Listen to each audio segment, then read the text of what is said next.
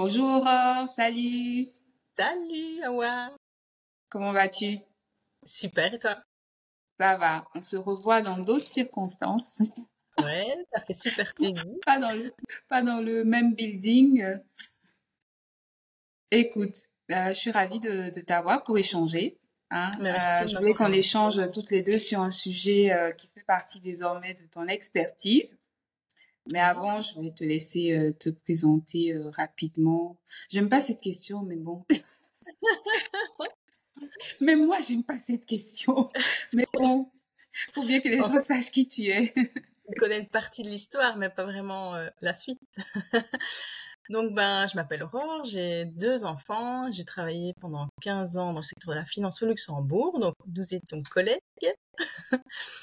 Et euh, en fait, euh, début 2021, j'ai fait un burn-out.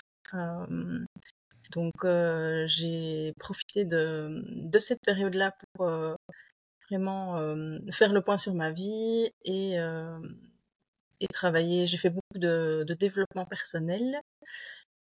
J'ai aussi entamé ma transition écologique et en fait j'ai complètement, enfin j'ai entamé une reconversion professionnelle et aujourd'hui ben je suis en train de euh, développer mon propre business. Donc euh, comme toi tu l'avais fait euh, avant moi d'ailleurs. quand tu as démissionné, je m'étais dit, ah, moi aussi, un jour, je vais faire comme, comme Awa. Donc, tu m'as inspirée. Et donc, aujourd'hui, ben, je fais plusieurs choses en parallèle, mais au final, c'est tout un projet de vie, en fait, que je suis en train de créer. Donc, euh, ici, euh, on a fait l'acquisition euh, avec mon frère il y a déjà presque un an et demi euh, de, de notre petit coin de paradis, comme on l'appelle. Donc, c'est euh, un endroit en pleine nature, euh, avec euh, des étangs, un verger, euh, des parties boisées. Voilà, c'est vraiment euh, super, euh, super vert et euh, on s'y sent super bien. Et donc, il y a un, gîte, en fait, qui euh, existe déjà euh, pour neuf personnes. Mais on a le projet de construire des écologes tout autour des étangs. Je dis écologe parce qu'en fait, on a vraiment tout pensé pour que ce soit le plus respectueux de la, nature possible et, et éco-responsable. Donc, ce sera au- autonomie en électricité, autonome en électricité. Euh, L'épuration des eaux se fait euh, avec un lagunage, donc qui est, totalement euh, naturel. On a le projet de transformer notre verger en jardin forêt, créer la permaculture. voilà, c'est tout un, projet sur le long terme. Et en parallèle, en fait, moi, je me suis formée à, à plusieurs choses, donc notamment au yoga. C'est un- c'est une méthode particulière de yoga danse qui aide à libérer les émotions. Un massage des cinq continents. J'ai aussi euh, passé le niveau 1 de Reiki. euh, et ben, j'ai aussi, euh, je me suis formée en coaching de vie et je me suis donc particulièrement spécialisée dans le burn-out, vu que moi je suis passée par là, ben, j'ai envie d'aider les personnes qui sont en train de traverser ça pour le moment à aller mieux. Et, euh, donc en fait, tout- toutes, mes, toutes mes petites formations euh, ben, me servent à apporter du bien-être euh, aux personnes qui en, qui en ont besoin. Et ben, notre, notre lieu ici, c'est aussi le but d'accueillir les personnes pour qu'elles fassent une petite pause dans leur quotidien, qu'elles viennent se reconnecter à la nature. J'aimerais bien aussi créer un sentier pieds nus, par exemple, tu vois, pour pouvoir aller marcher dans la nature, faire des câlins aux arbres, euh, faire mes séances de yoga aussi euh, dehors. Donc voilà, c'est tout mon petit univers euh, à l'heure d'aujourd'hui. Écoute, ça donne, ça donne envie. Hein. Je t'écoutais, je, je visualisais en même temps, à la fois pour moi et mon fils en même temps. Vous accueillez déjà des, des gens au gîte? Oui. Donc je propose déjà en fait aussi les séances aux personnes qui viennent le week-end. et en général, elles, elles apprécient. Et, euh, voilà. J'espère que quand on aura les, les logements supplémentaires, les, les écologes, ben, les personnes euh, pourront aussi profiter euh, de tout ça. D'accord. Écoute, euh, donc première question que j'ai pour toi, c'est quoi le burn-out? ah, Grande question. on, en, on en pour celles et ceux euh, qui se demandent s'ils en font un, pour celles et ceux qui pensent que ça n'arrive qu'aux autres. C'est quoi le burn-out en fait? C'était mon cas. Hein. Bah, en fait, la, la, définition officielle, on va dire, c'est euh, un épuisement physique, émotionnel et mental qui résulte d'une exposition prolongée à des situations de stress intense. Euh, ma définition à moi, mais c'est vrai que cette définition-là, elle est venue après euh, être vraiment passée par la, la, phase très difficile de burn-out, c'est euh, un cadeau caché de la vie. Et c'est l'occasion de transformer sa vie pour être plus heureux et épanoui. Voilà, ça c'est, c'est ce qui résulte de, de mon expérience. un cadeau caché si on arrive à, à s'en remettre. Euh, est-ce que euh, est-ce qu'il y a des statistiques sur le sujet? Est-ce qu'il y a beaucoup de gens qui font euh, un burn-out? Est-ce qu'il y a des chiffres en fait qui existent par rapport à ça? Oui, ben en fait c'est en, en, augmentation ces dernières années. Hein. Je pense que tout le monde a au moins une personne en burn-out dans, son entourage à l'heure d'aujourd'hui. Moi j'en connais plusieurs. Donc euh, en fait en Belgique, euh, il y a des statistiques qui sont sorties, il y a une augmentation de 66% entre 2018 et 2021. Euh, il y a deux tiers de ces personnes, ce sont des femmes. Et j'ai aussi lu récemment en, en, France, il y aurait 34% des salariés en burn-out actuellement, dont 13% en burn-out sévère. Voilà, ça c'est un petit peu les chiffres euh, officiels. J'aimerais bien savoir ce qu'il en est du Luxembourg. Ben, j'ai jeté un petit coup d'œil au Luxembourg, mais euh, en fait, au Luxembourg, le, burn-out n'est pas reconnu. Donc, euh, c'est vrai? Ils n'ont pas sorti de statistiques. Oui, ouais, je, je, je m'en doute bien. Ouais. Pourtant, oui. Oui, je pense que le, secteur de la finance au Luxembourg, je pense qu'il doit y en avoir. Oui, quoi. Mais c'est clair. Et euh, l'autre question que je me posais, c'est que est-ce que euh, le burn-out, euh, ça arrive seulement en milieu euh, de travail? Est-ce qu'on fait un burn-out lié Est-ce que toi, c'était ton cas par exemple Est-ce que c'est lié au travail ou ça peut arriver dans n'importe quel aspect de la vie en fait? Mais on parle aussi de, de burn-out parental ou familial. Euh, mais en général, en tout cas, dans mon cas, c'était mixte. Euh, un, peu tous les, tous les aspects de ma vie euh, ont participé à, à, mon burn-out. Et oui, je, enfin, moi, j'ai l'impression que c'est souvent plusieurs, plusieurs aspects de la vie de la personne participent en tout cas, c'est mon expérience. Euh, et au niveau des causes de, du burn-out, euh, au niveau plus professionnel, donc euh, il y a par exemple la, bah, la, surcharge de travail. C'est vrai que là, là où on travaillait toutes les deux, on était bien, bien chargés au niveau au, niveau, au niveau de nos plannings. Euh, il y a aussi le, conflit de valeurs. Donc ça, c'est vrai moi, ça, a été aussi mon cas, ne plus du tout être aligné avec les valeurs euh, de l'entreprise.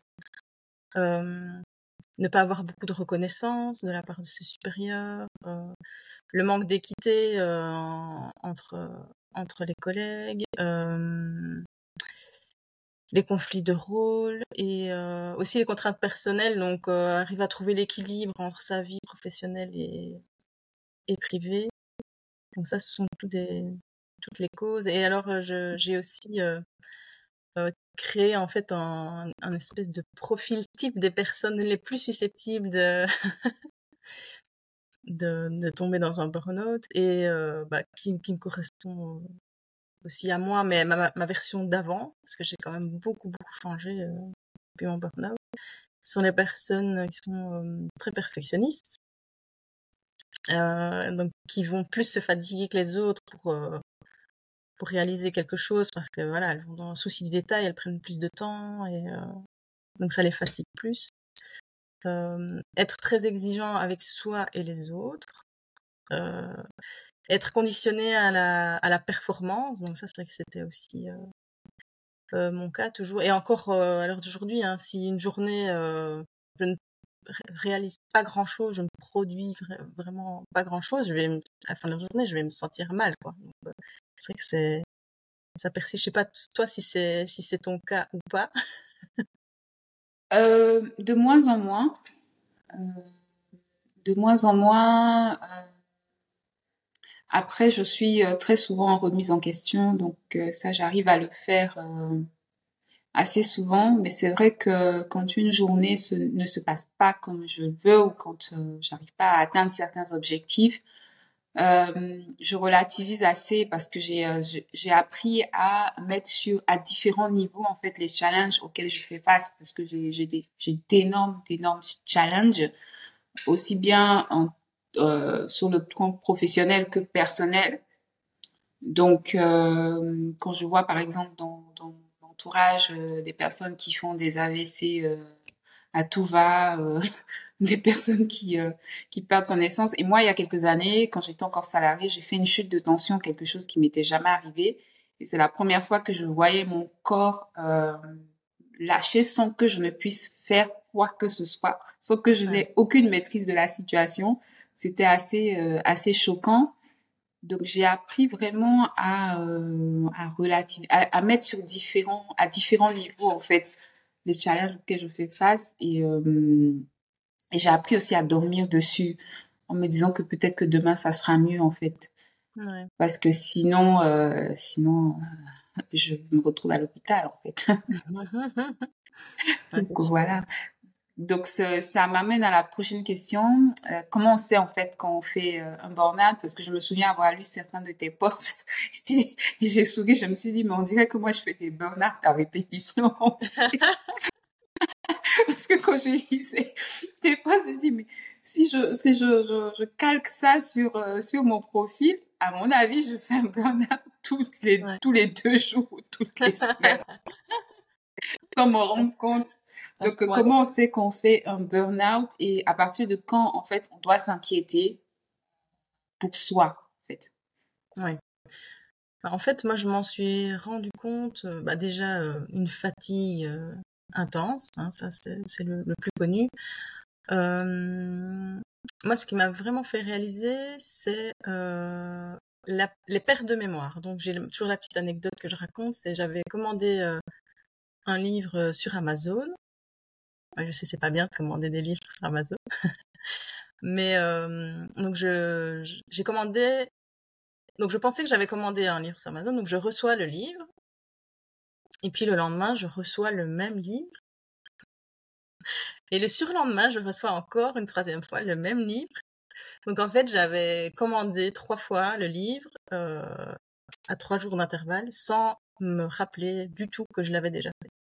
Donc deux fois, je me dis, bon, deux fois, ça peut arriver, hein, mais trois fois, là, ça m'a choqué. Je n'avais vraiment aucun souvenir de l'avoir fait euh, plusieurs fois. Et euh, donc, j'ai eu, quand même beaucoup, beaucoup, de pertes de mémoire et euh, des, faire des erreurs, par exemple, quand je devais faire un paiement, voilà, un paiement de la, de vie de tous les jours, ben, pareil, parfois je le faisais plusieurs fois. à un moment donné, ça, ça devient problématique. Euh, moi, j'ai perdu beaucoup de poids. J'ai perdu une dizaine de kilos en vraiment pas longtemps, en, deux mois.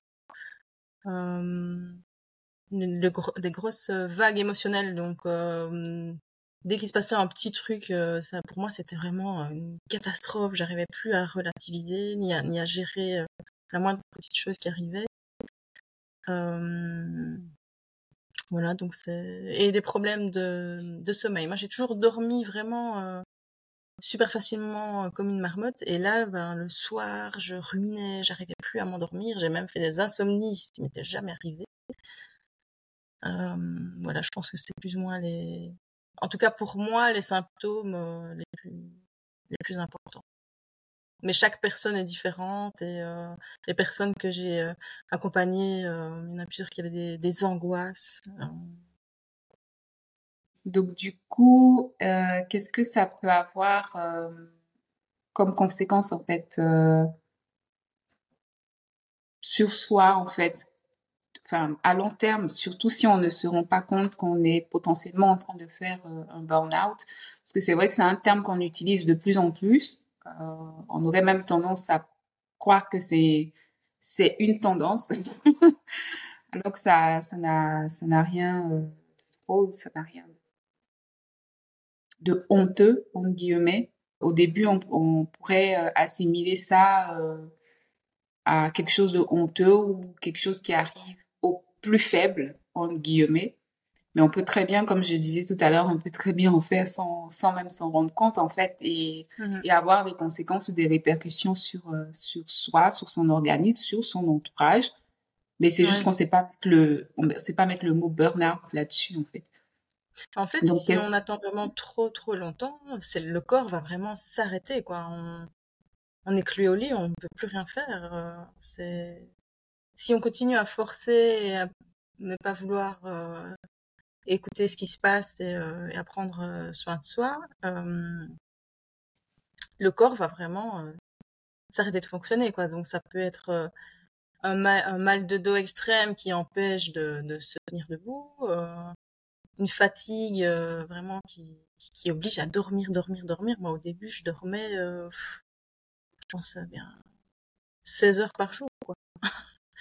Quand vraiment on, on accepte le fait que voilà, il faut, faut se mettre en arrêt euh, maladie euh, pour aller mieux, euh, bah oui, je pense que là, euh, le corps a vraiment, vraiment besoin de récupérer. Et moi, dans mon cas, c'était dormir, dormir, dormir. Et ça a duré donc plusieurs euh, semaines. je Et comprends aussi, bien. plus, plus on attend longtemps avant de se soigner, plus, ça, plus le temps de récupération va être long. Donc, au, au premier signe, je dirais, de, de burn-out, euh, il faudrait pouvoir euh, s'arrêter et peut-être que après, euh, si on s'y prend très tôt, peut-être qu'après un mois, ça ira mieux. Mais moi, ça a mis vraiment être euh, très, très, très fatiguée et pas mettre de mes émotions, je dirais, au moins six mois.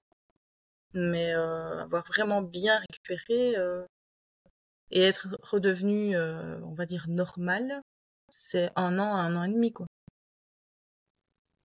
D'accord. Ouais. Et du coup, qu'est-ce que concrètement, euh, là j'ai entendu, c'est vrai que tu as dit qu'il faut, euh, il faut savoir pouvoir s'arrêter.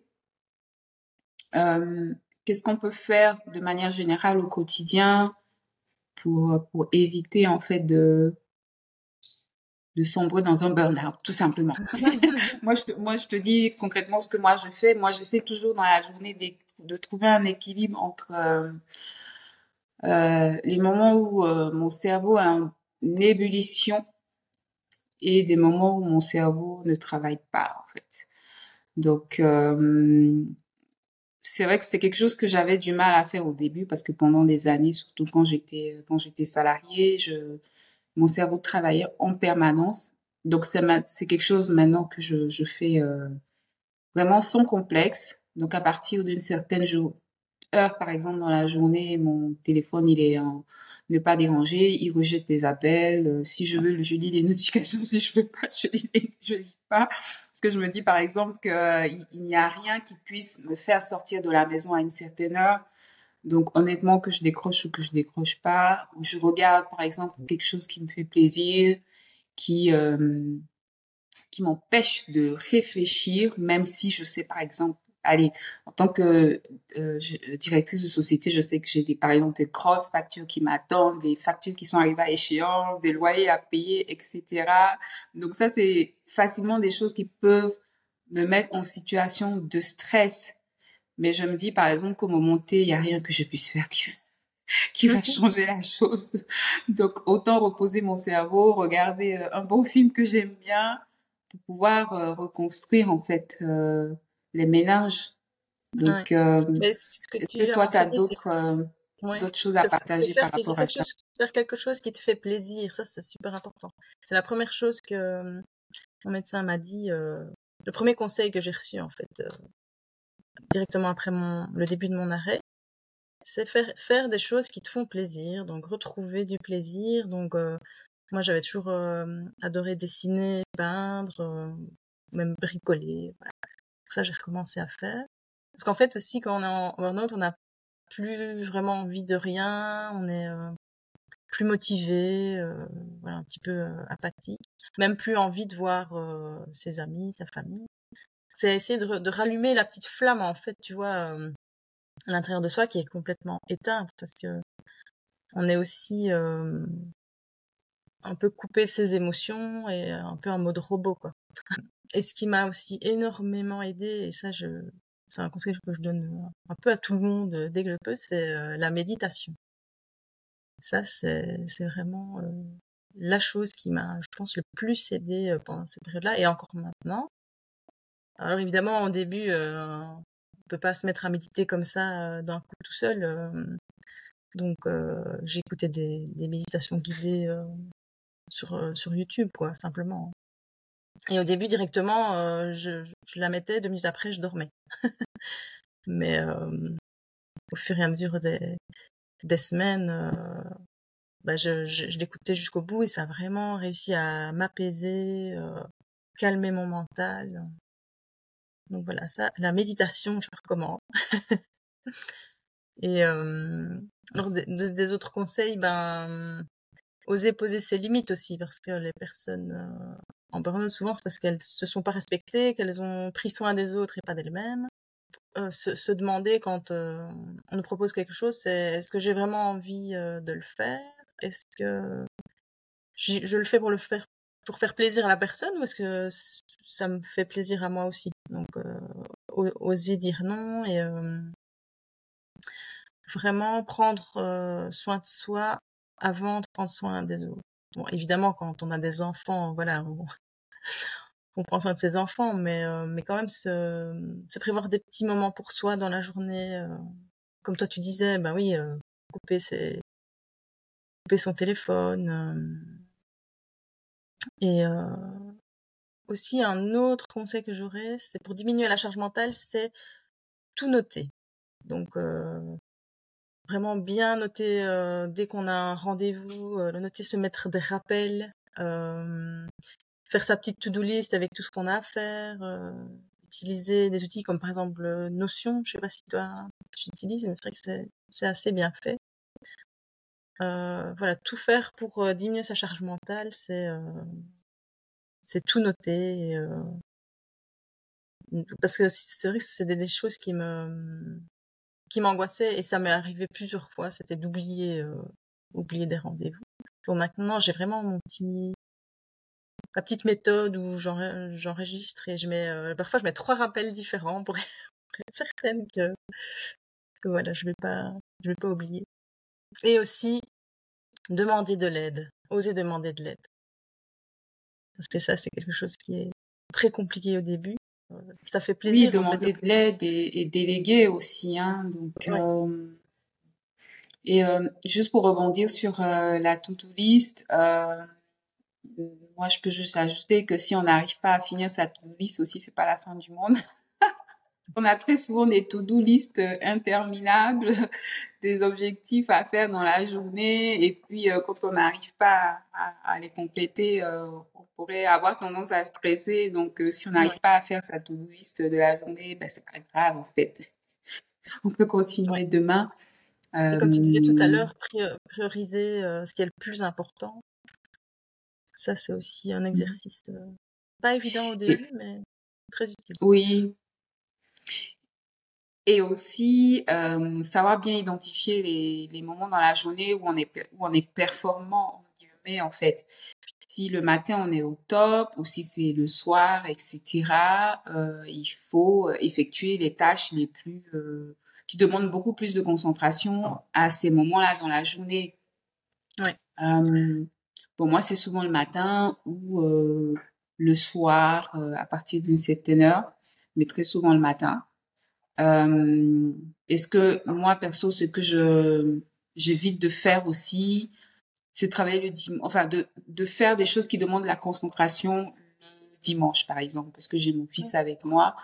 Donc j'ai essayé, mais je finissais par m'énerver parce que j'avais besoin de concentration, mais en même temps, le petit il est là, il demande de l'attention ou il va certainement faire quelque chose qui va requérir mon attention. Donc il y a des moments, il y a le dimanche par exemple, même si je travaille, je, fais des choses, je ne fais rien qui demande euh, beaucoup de concentration en fait, euh, parce que je finis par m'énerver ou je, ne suis pas du tout productive. Donc il faut vraiment savoir identifier euh, les moments dans la journée ou dans la semaine où on, voilà, on, on, fait certaines tâches et d'autres pas. Euh, faut son bien-être personnel et aussi celui des autres. En tout cas. Et j'ajouterais aussi que pour les, pour les femmes, il y a aussi euh, sur le mois, on n'a pas du tout la même, euh, non plus la même énergie. Donc accepter aussi que, ben voilà, quand, euh, on a ces, règles, ben, on fait un peu plus calme. Et limite, oui, on prend même encore plus soin de soi pendant cette période-là. Et puis peut-être que deux semaines après, là, on va être pleine d'énergie. Donc on va pouvoir faire plein de choses et c'est respecter le cycle, le cycle de la femme. Mmh. Complètement. Euh, Parle-moi un peu maintenant de ton activité, euh, parce que tu, en as parlé un petit peu au début. Comment est-ce que tu, tu accompagnes ou peut-être même bon, tu sensibilises déjà par, sur tes réseaux, etc. Mais qu'est-ce que tu fais concrètement pour les personnes désireuses de, de, euh, comment on dit ça, de renaître après un ou plusieurs euh, épisodes de burn-out ou qui se posent des questions pour savoir s'ils sont en train de faire du burn-out, etc. Qu'est-ce qui, qu'est-ce doit. Parle-moi un peu de ce que tu fais. Oui, bah, donc quand c'est une euh, séance euh, de, de coaching, bah déjà faire le point. En règle générale, la personne n'est plus vraiment épanouie dans son travail, donc je pense que la plus grosse partie, c'est se réaligner à, ses valeurs et à sa mission de vie. Et parfois, on n'a aucune idée, moi c'était mon cas, après avoir quitté le salariat, euh, qu'est-ce que j'ai envie de faire en fait? Donc ça, il y a des outils euh, que j'utilise, euh, notamment l'Ikigai. Je ne sais pas si tu en as déjà entendu parler. Donc c'est en répondant à toute une série de questions, arriver à trouver bah, sa, sa mission de vie, sa, sa, sa, zone de génie, ce pourquoi on est, ce qu'on adore faire et ce pourquoi on est bon et qui pourrait euh, ben, aider les autres. Euh, donc voilà, et ben il y a, y a plusieurs outils euh, de, de développement personnel que, que j'utilise. Et puis se fixer aussi, ben, trouver la direction dans laquelle on a envie d'aller, se fixer des, des petits objectifs. Donc j'ai toujours euh, des tout petits objectifs pas à pas pour ne pas que ça, qu'on ait l'impression qu'on a une montagne à gravir et euh, comment se décourager. Euh, donc voilà, ça c'est ça c'est deux choses. Et puis ben souvent ça le coaching pur s'accompagne ben d'une voilà d'une séance de yoga ou j'utilise ça j'en ai pas parlé mais j'utilise aussi des des instruments de sonothérapie. Euh, donc, euh, c'est vraiment c'est un accompagnement euh, que j'appelle holistique en fait, qui, qui prend soin de la personne dans dans sa globalité et et la partie yoga danse, ça aide aussi à, à, se reconnecter à son corps et, et se sentir mieux. Donc, par exemple, quand on a des angoisses, ben, on, se sent souvent oppressé ici. Donc ça, ça aide à, à relâcher et la personne fait aussi, peut, aussi euh, refaire des exercices euh, chez elle tous les jours quand elle se sent pas bien. Donc voilà, mais c'est vraiment euh, différent avec, avec chaque personne. Quoi. Et je veux juste préciser aussi que tu t'es formé pour ça. Donc, je crois que tu as une certification, il me semble. Oui, bah, le coaching, coaching de vie et pour la partie yoga, c'est la, la méthode Flow Energy. Voilà, c'était ça. Oui, c'était ça. donc ça, c'est vrai que moi, j'en ai pas parlé avant, mais ce qu'on peut faire pour pour prendre soin de soi, c'est aussi, bah voilà, se remettre un petit peu en mouvement. Ça, ça aide aussi beaucoup. se reconnecter à son corps. D'accord, super. Non, c'était juste pour préciser aux personnes qui vont regarder que tu sais de quoi tu parles. Donc, non seulement tu l'as vécu, donc ça c'est le meilleur diplôme, tu l'as vécu, mais euh, c'est vrai que pour pouvoir euh, transmettre cela, tu as, tu as, tu as effectué aussi euh, des formations, etc. Ouais, Pouvoir accompagner correctement les gens. Donc, c'est vrai que, juste pour rebondir sur ce que tu dis, moi j'ai été, je vais pas dire accompagnée, mais j'ai déjà reçu des conseils de personnes qui ne sont pas passées par le burn-out, c'est professionnel, mais en fait, les conseils ne, m'ont pas aidé. Parce, qu'en fait, si on n'est jamais passé par là, euh, c'est, très compliqué de comprendre ce que la personne vit et de donner les conseils euh, adéquats. Et j'avais aussi fait une, publication sur euh, les quatre ou cinq phrases euh, qu'on entend euh, de, de l'entourage qui essaye d'aider et donne des conseils, mais qui n'ont juste rien à voir, quoi. C'est vraiment des, conseils qui sont contre-productifs et euh, dont on n'a pas besoin. Mais bon, la personne le fait avec bienveillance, évidemment, mais... Euh. Si on n'a pas vécu une situation, euh, c'est un peu compliqué de, de donner des, des, euh, des conseils là-dessus. Euh, après, bon, il faut des professionnels dans, dans un peu tout. Mais il n'y a rien de mieux que de se faire accompagner ou de parler avec des personnes qui sont passées par une certaine situation ou qui la vivent complètement en fait. Ouais. Donc au jour d'aujourd'hui, ça c'est une question beaucoup plus personnelle au jour d'aujourd'hui. Comment tu te sens euh, dans ton quotidien Comment euh, est-ce que tu vis cette transition là euh, Voilà. ben, en fait, J'aurais tendance à vouloir faire trop et à, à, tirer à nouveau sur, sur la corde. Mais j'ai appris à identifier directement les petits signes qui me disent ah, faut ralentir un petit peu. donc, mais ça m'est arrivé encore récemment d'avoir à nouveau des petites pertes de mémoire ou ne plus trouver les mots aussi. T'essayes de, de parler, mais les mots ne l'impression que les, les, connexions dans le cerveau ne se font pas bien et voilà, tu cherches les mots. Euh, ou euh, oui, à nouveau, euh, grosse fatigue l'après-midi, euh, envie de faire une sieste. Donc voilà, c'est. Euh, donc le, le, le burn-out, j'en suis sortie, mais il est quand même toujours pas très loin, quoi, tu vois. Donc il faut vraiment, vraiment que je j'arrive à écouter, euh, écouter mon corps, m'écouter et quand il faut euh, ralentir, prendre soin de moi. C'est pour ça que je disais un peu tout à l'heure que euh, moi j'ai l'impression que j'en fais euh, tous les deux tous les deux jours parce que euh, c'est vrai que surtout quand on a un rythme de vie euh, assez accéléré, qu'on a des challenges tous les jours, c'est vrai qu'on peut facilement retourner dans le côté obscur. Je sais pas si on, si on peut dire ça comme ça. Euh, mais ce qui est important ici de souligner, c'est qu'il n'y a rien de honteux dans ça. En fait, c'est normal.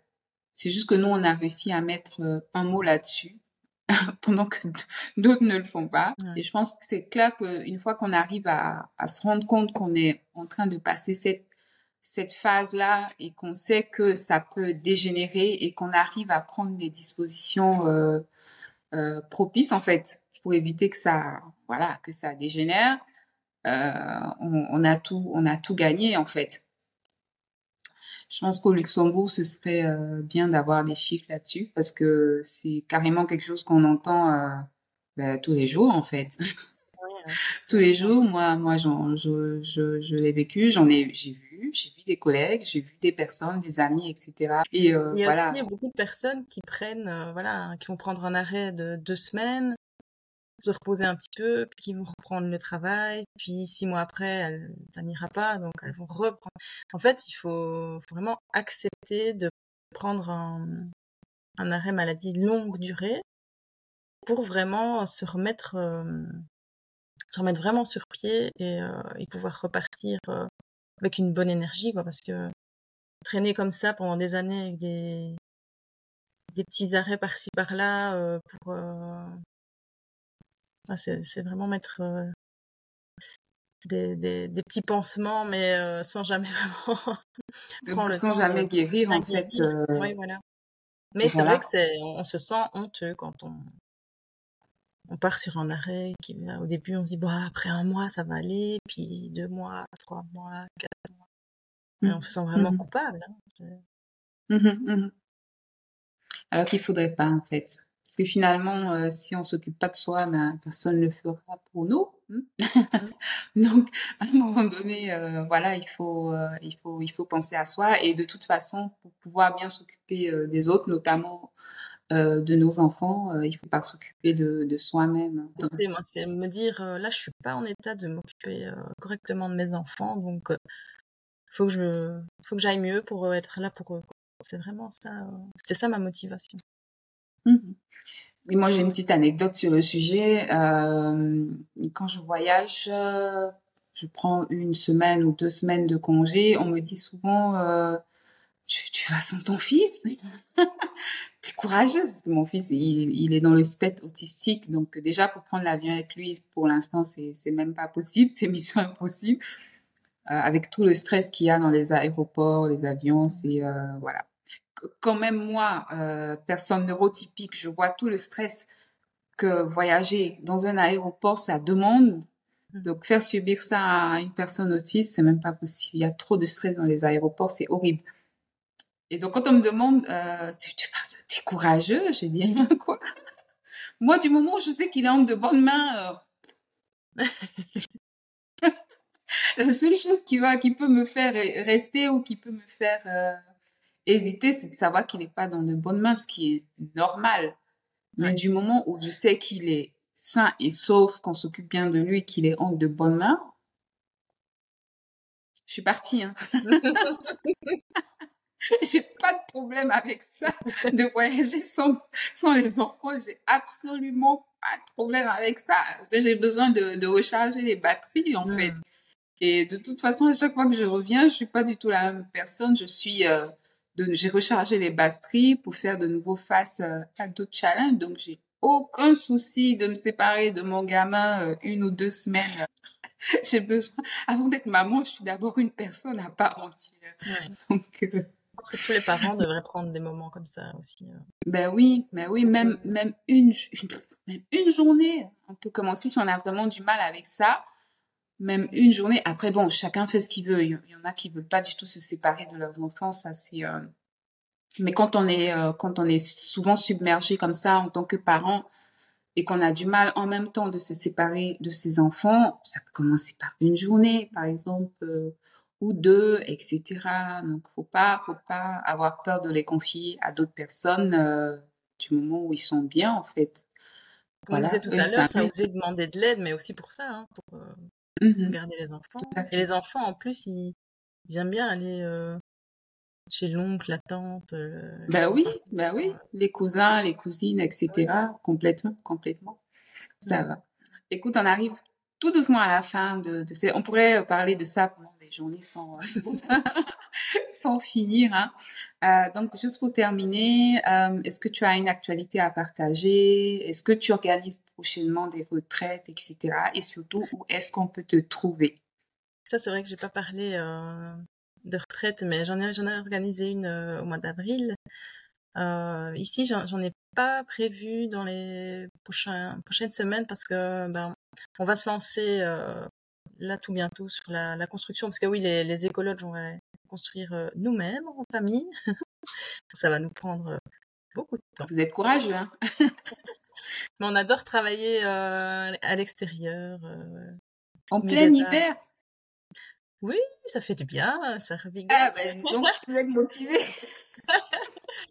Mais on a, j'ai co-organisé récemment ici une petite journée avec Jeannette, que tu connais bien de, de Regard Client.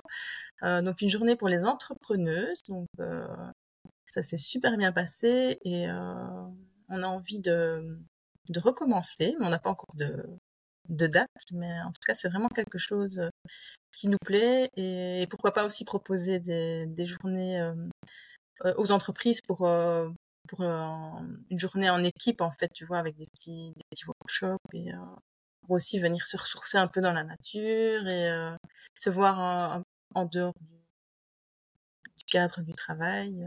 Donc voilà, c'est plein de, petits, de petites idées comme ça qui sont en train de d'émerger. et, et puis ben, je veux aussi continuer à me former. Donc là, je viens de finir le, le, massage des cinq continents et j'ai envie d'approfondir un petit peu la partie sonothérapie. pourquoi pas d'autres types de massages. Voilà. Donc je, je suis en formation continue pour, pour, apporter de plus en plus de voilà d'offres aux, aux, personnes qui ont envie faire une petite pause ici avec moi. Écoute, c'est top. Dans tous les cas, moi, je vais mettre tes liens en description de, cet épisode pour les personnes qui souhaitent te contacter euh, pour faire un accompagnement. On peut te retrouver également sur Instagram. Tu as aussi un groupe Facebook. Donc, je mettrai euh, tout ça dans la description. En tout cas, ça m'a fait plaisir d'échanger avec toi. Hein, depuis, euh, depuis on, se, on, se, connaît quand même depuis longtemps, hein, depuis 2008, 2009, un truc comme ouais, ça. Pense, un truc de fou. un truc de malade. On a même des enfants ados, pré-ados. C'est clair. Bon, ça ne rajeunit pas tout ça, mais bon. Ouais. Mais écoute, ça m'a fait plaisir en tout cas de t'avoir euh, pour échanger ce matin. Et euh, merci, merci d'avoir accepté mon invitation, d'avoir pris le temps. Et euh, je te souhaite une belle journée. Je te dis à bientôt. À toi aussi. Salut. Bisous. Ciao.